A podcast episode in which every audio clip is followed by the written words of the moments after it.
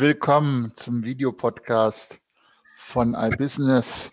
Heute sprechen wir uns über Elefanten im Besonderen, das Mastodon im Spezifischen und bei mir ist der Mastodon-Experte Sebastian Heim, Gott. Analyst bei iBusiness. Man erkennt ihn am langen Rüssel.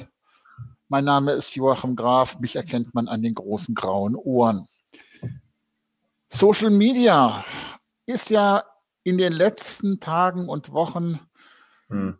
durch die gesamte Maskmühle durchgetrennt. Er kauft, er kauft doch nicht, er kauft vielleicht, er macht Dinge. Und was lesen wir? Mastodon, die große Alternative zu Twitter. Alle wandern raus aus, aus Twitter, weil Elon Musk jetzt alle möglichen Dinge tut oder nicht tut. Was ist los in der weltweiten Social Media Branche, Sebastian?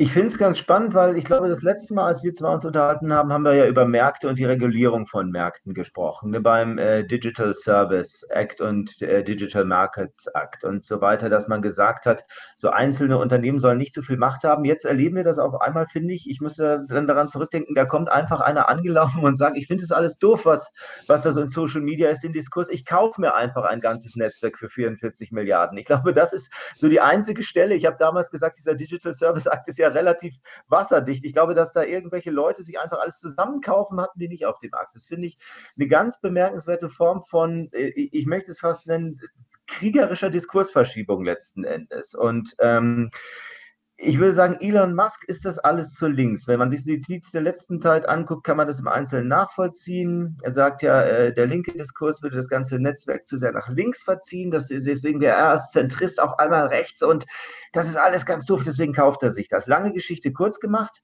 Der große Exodus hat in den Köpfen begonnen. Man sagt jetzt, wir gehen jetzt alle zu Mastodon. Auf einmal ist das die Alternative und sagt, das ist dann das freie Netzwerk. Und es zeichnet sich bereits jetzt schon ab, nachdem das dann an einen Tag dann getrennt hat, redet kein Mensch mehr davon.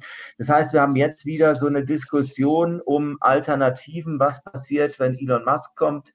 Gehen wir dann alle weg von Twitter? Müssen jetzt Marken schon auf Mastodon gehen? Müssen wir die Budgets dahin verschieben? Ich würde sagen, nein, bitte die Pferde noch stillhalten.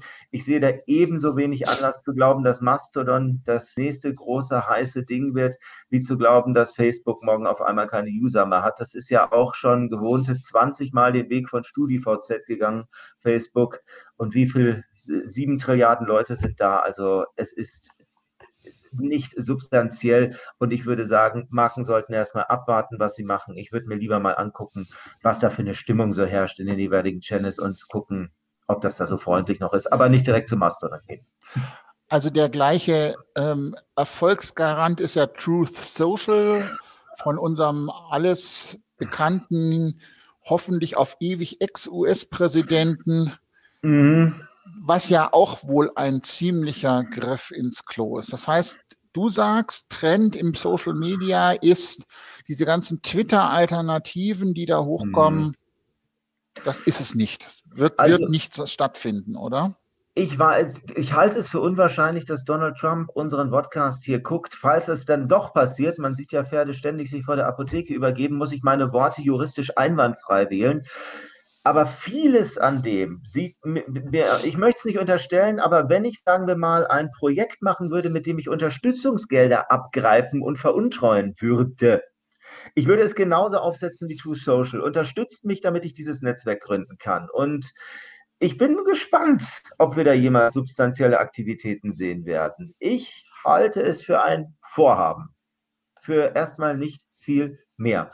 Und eine Bekundung zu gewissen Zwecken. Aber ich wäre da sehr vorsichtig. Und ich glaube, man will da eh nicht sein als Marke. Zumindest nicht die Marken, die äh, so im Mainstream unterwegs sind. Das hat mit Diversität und mit Nachhaltigkeit und so weiter nichts zu tun. Es folgt diesem generellen Trend, den wir schon neulich mal bei iBusiness, was heißt neulich, glaube ich, schon vor einem Jahr äh, diagnostiziert haben, dass sich Social Media diversifiziert dass es immer mehr kleine, immer mehr nischige Netzwerke gibt, das würde dazu passen. Ich halte es aber nicht für den großen Ersatz. Wir haben vor ein, zwei Jahren darüber gesprochen, es wird kein Netzwerk mehr für alle geben, wie Facebook, die große Übermutter. Twitter ist ja schon kein Netzwerk für alle mehr. Es ist ein Netzwerk für relativ viele. Aber ich glaube, selbst das Netzwerk für relativ viele wird es nicht mehr geben, sondern immer nischige, Grupp, äh, grüppchenhaftere Sachen. Und das sieht man meiner Ansicht nach bei diesen Mastodon-Bewegungen. Da gehen vielleicht ein paar hin und bei diesen Two Social, da werden vielleicht ein paar Schwurbler hingehen, aber die großen Sammelbecken, die gibt es schon, da werden keine neuen nachkommen. Das wäre so meine These. Weil klar ist, auch wenn sich das sozusagen vernischt, hm. wir sehen es, es gibt, es braucht ja immer diesen Netzwerkeffekt. Das heißt, es hilft ja nicht, wenn ich irgendwo hingehe, sondern es müssen ja viele Leute hingehen. Das heißt, ich brauche eine Bewegung und da, dafür eine Bewegung braucht man ja immer einen Nutzen. Mhm. Telegram war der, war der Nutzen zuletzt, das ist ja so das größte Wachstum, das ist anonym, da ist niemand, das weiß niemand, da kann auch der böse Staat, da kann ich beruhigt schwurbeln und Verschwörungstheorien kochen, das merkt niemand. Das ist, das war die Alternative, aber momentan braucht es das nicht. Das heißt, Twitter mhm. als das Nerd-Medium für die Politik- und Medienbranche das wird sicher bleiben. Das heißt, an der Stelle bewegt sich nicht viel. Das nächste große Thema, was wir ja in den letzten ein, zwei Jahren hatten, ist das Thema Social Audio. Mhm. Social Audio ist ja momentan auf dem Weg. Wohin? Ich würde, ich hätte vor ein paar Monaten noch gesagt, auf dem Weg ins Nirvana. Ganz so ist es nicht gekommen. Es ist eher auf dem Weg ins dezentrale Web und ins etwas nischigere Web. Aber da kann man da durchaus schöne Dinge damit tun, sagen wir Social Media Experten. Und das ist ja, wie es so oft ist. Ne?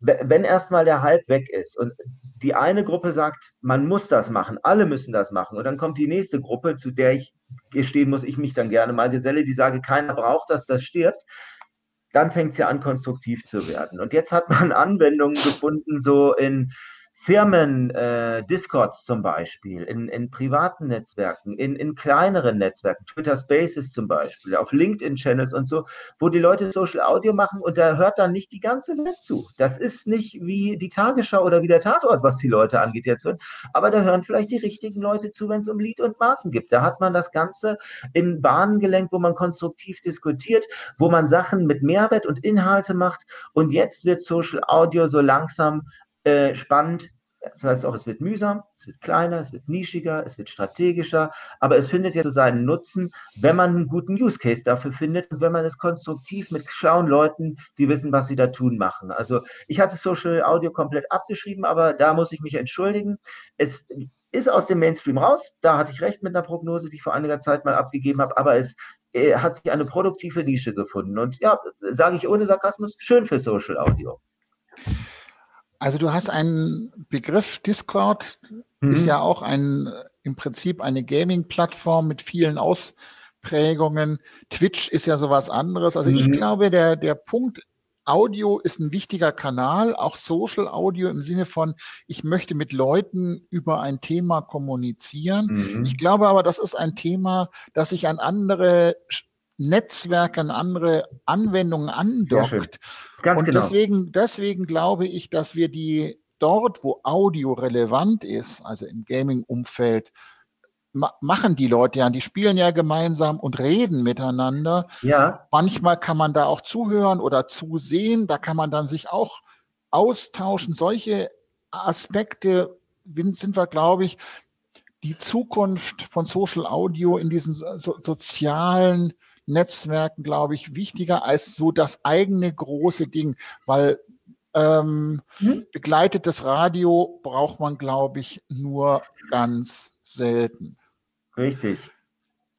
Ich würde sogar, wenn ich dazu was ergänzen darf, was du gerade gesagt hast, das ist eine Entwicklung, die äh, ganz spannend ist, dass du gesagt hast, man nimmt so, ähm, so Diskussionen, Communities und sich unterhalten als eine Begleitmusik, aber nicht mehr als das Hauptlied letzten Endes. Das heißt, früher wollten alle zu Facebook rein. Das, die ganze Welt sollte auf Facebook stattfinden. Jetzt geht's äh, zerfasert Social so ein bisschen nach außen, anstatt dass alle Apps Social sein werden äh, wollen, indem sie Facebook, Twitter und dergleichen mit Schnittstellen andocken machen die eher ihr eigenes Ding. Das heißt, du hast eine Stadtwerke-App, du hast eine äh, gebrauchte Klamotten-App, wie zum Beispiel äh, Vinted, formerly known as Mami-Kreisel und dergleichen mehr. Und da in den Communities wird viel diskutiert.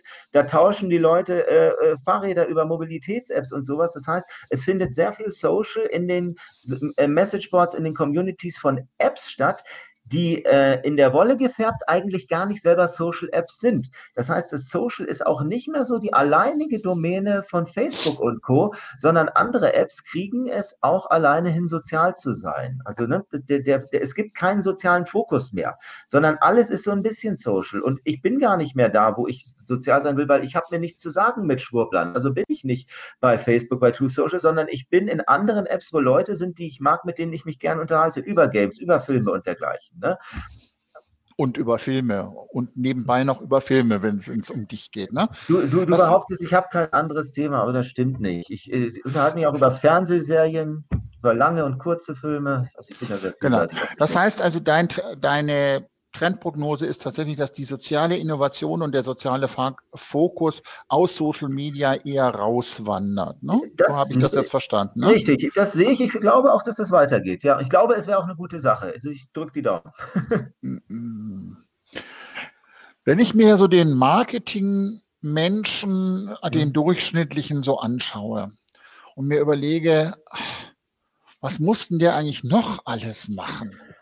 Also äh, Gestern war es äh, Clubhouse, heute ist es TikTok, morgen ist es schon wieder was und alles, da muss man ja ganz früh dabei sein und da muss man innovative Konzepte und dann muss man das in den, in, in den Markenkanal integrieren.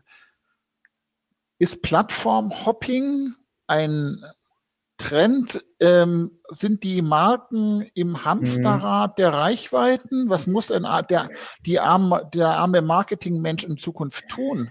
Also wenn du jedem Trend folgst und äh, jede Trendprognose glaubst, dann ist das in der Tat so. Dann hast du äh, diese übliche Bewegung, wir haben ein Netzwerk, das heißt zum Beispiel Facebook, da sind junge Menschen und dann irgendwann kommen die Alten hinterher, dann kommen die Werber hinterher, dann kommen die Nazis hinterher, irgendwann sind alle da und dann sind gewisse Zielgruppen, in der Regel sind das die jüngeren Nutzer, die äh, jüngeren Adopter genervt und gehen woanders hin. Das war zum Beispiel ja lange Zeit Snapchat, TikTok und ist es zu einem gewissen Grade auch noch.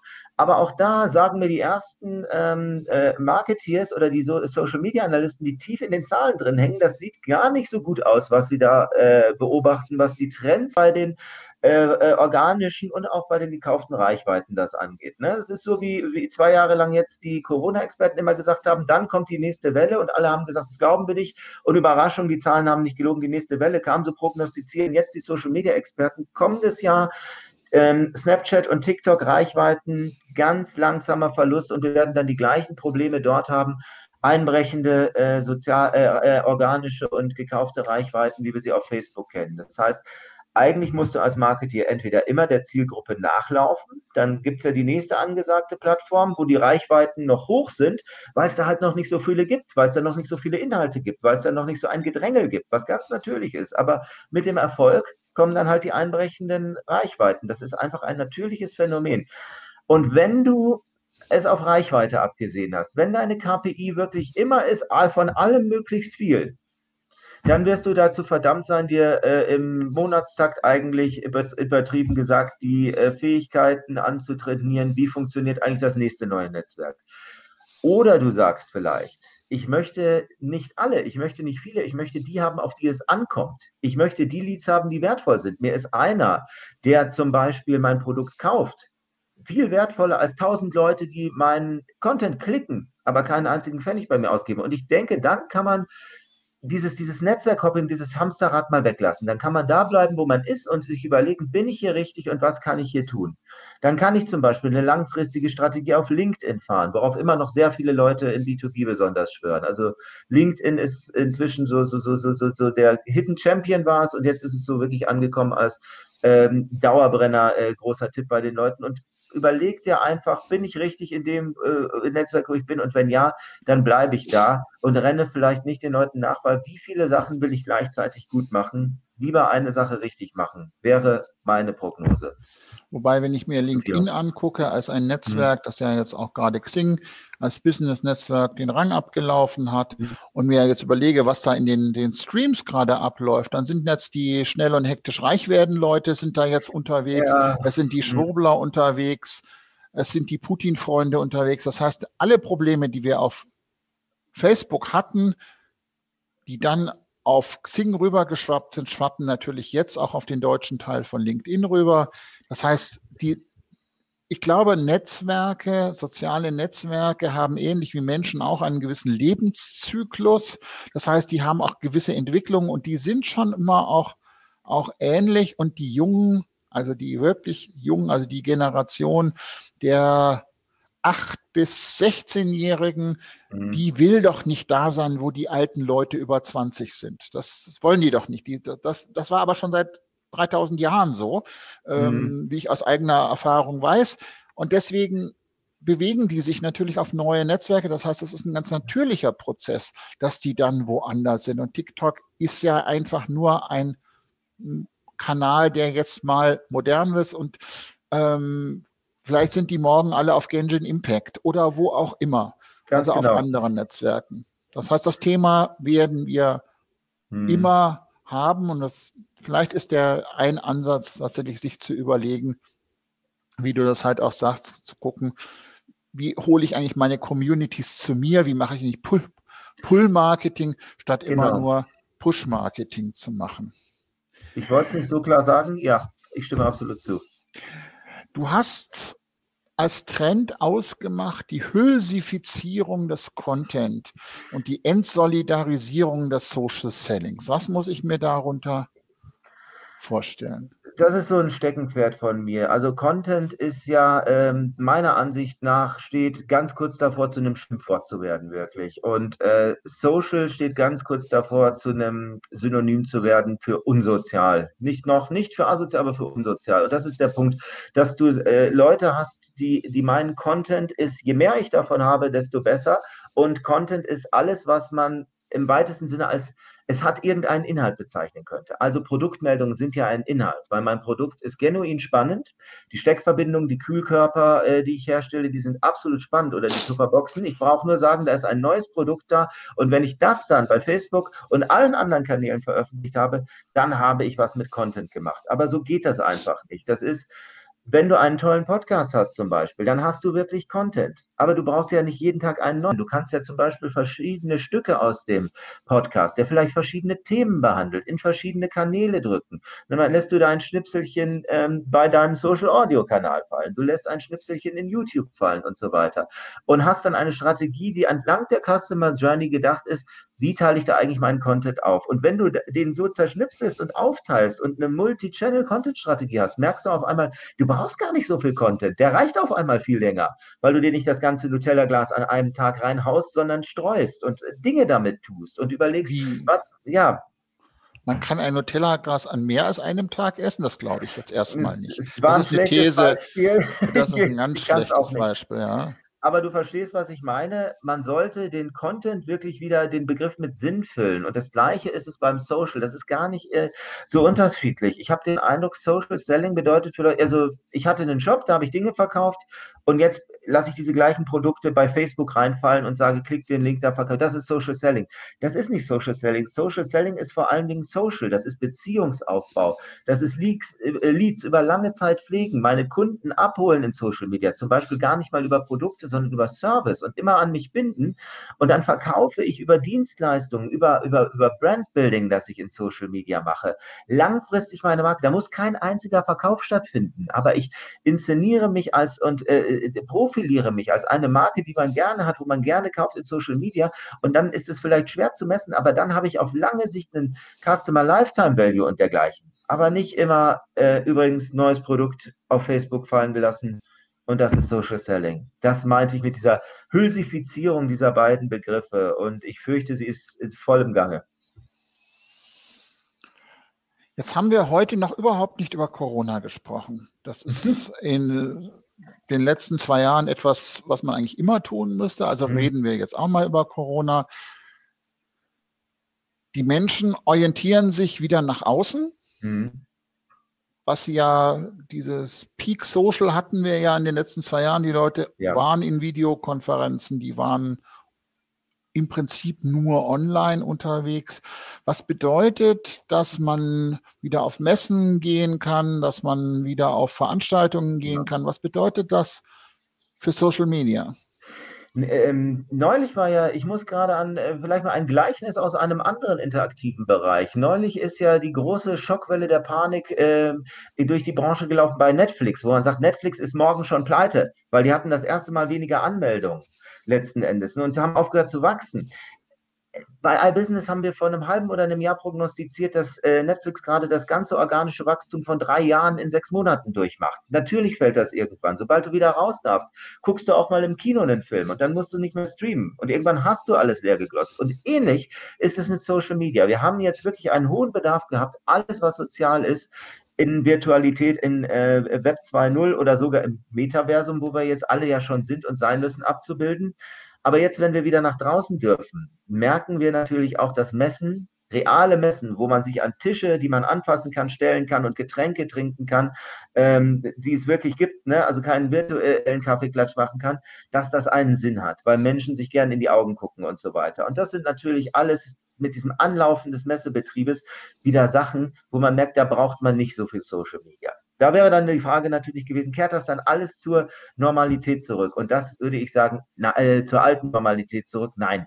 Genauso wenig wie morgen Netflix abgeschaltet wird, würden wir äh, diese ganzen Sachen wie Homeoffice, wie Videokonferenztools, wie virtuelle Messestände und so weiter werden wir nicht abschaffen. Die gab es vorher, die sind gewachsen und werden auf einem höheren Niveau weitergehen. Wir werden viel mehr in Social Media machen. Das heißt, man sollte da sein Engagement weiter vorantreiben. Es ist ein Zukunftstool, das durch Corona ein Turbo eingebaut gekriegt hat und bis zu einem gewissen Grade jetzt ein Rollback erfahren wird.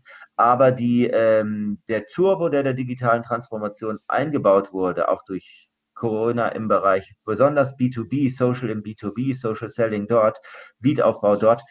Das wird bleiben mit kleinen Spitzen im Real Life. Man wird zu einer Demexco gehen, man wird zu verschiedenen Messen gehen.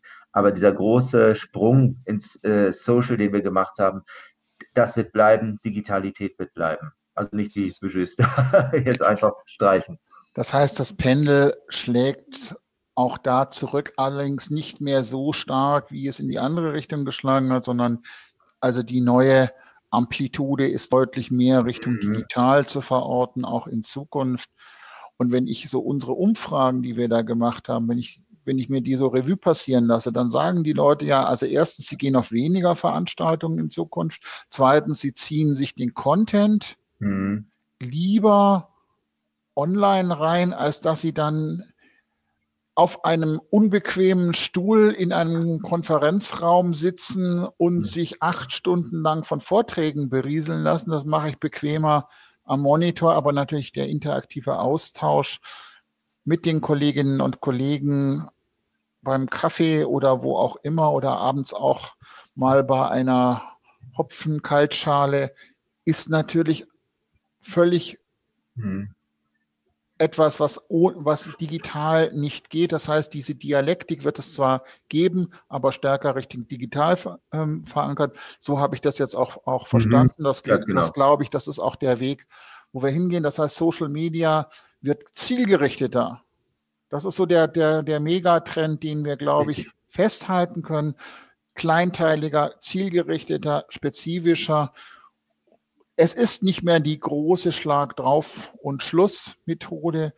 Das funktioniert eher weniger, weil die Menschen auch, glaube ich, mehrheitlich keine Lust haben, auch in sozialen Medien unsozial behandelt zu werden. Und schlechter Vertrieb ist ja auch eine Form von unsozialer, unsozialem Herangehen.